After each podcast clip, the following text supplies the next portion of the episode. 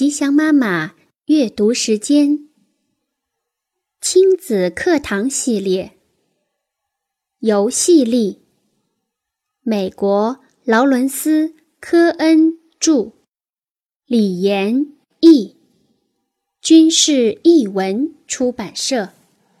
第七章：暂停现实，置换角色。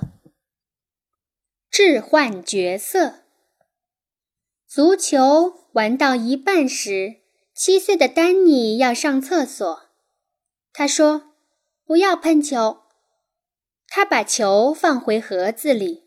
我说：“我不会碰。”他想了一分钟，说：“我不相信你，你得跟我一起去。”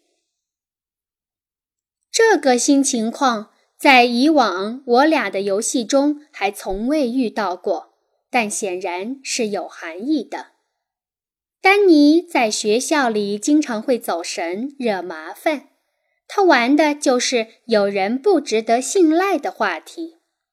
在游戏中，他置换了角色，我变成了那个得不到信任的人，而他是规则的执行者。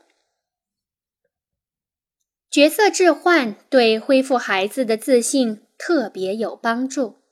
能帮助他们摆脱无力感的困境，克服恐惧和压抑的情绪。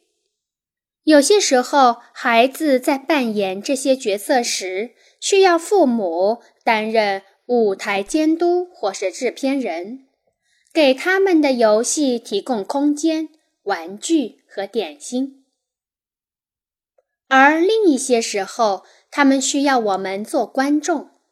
当开始投入幻想游戏时，他们还可能需要我们担任配角演员，甚至偶尔客串一下导演。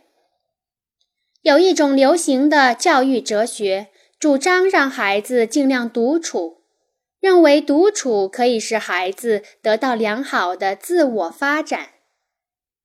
假如当今流行文化和媒体不是那么无孔不入的话，让孩子独自玩耍也不是什么问题，这是一个两难的困境。加在孩子身上的种种压力和约束，限制了他们的想象力和创造力。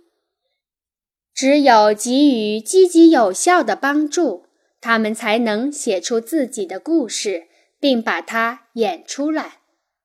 但是如果对孩子的游戏完全不加干预，那也可能会好心办坏事，非但不能提高孩子的自信力，还可能把孩子完全交给了市场和商家。商人不仅引导孩子买玩具，还引导孩子按照既定的方法玩玩具。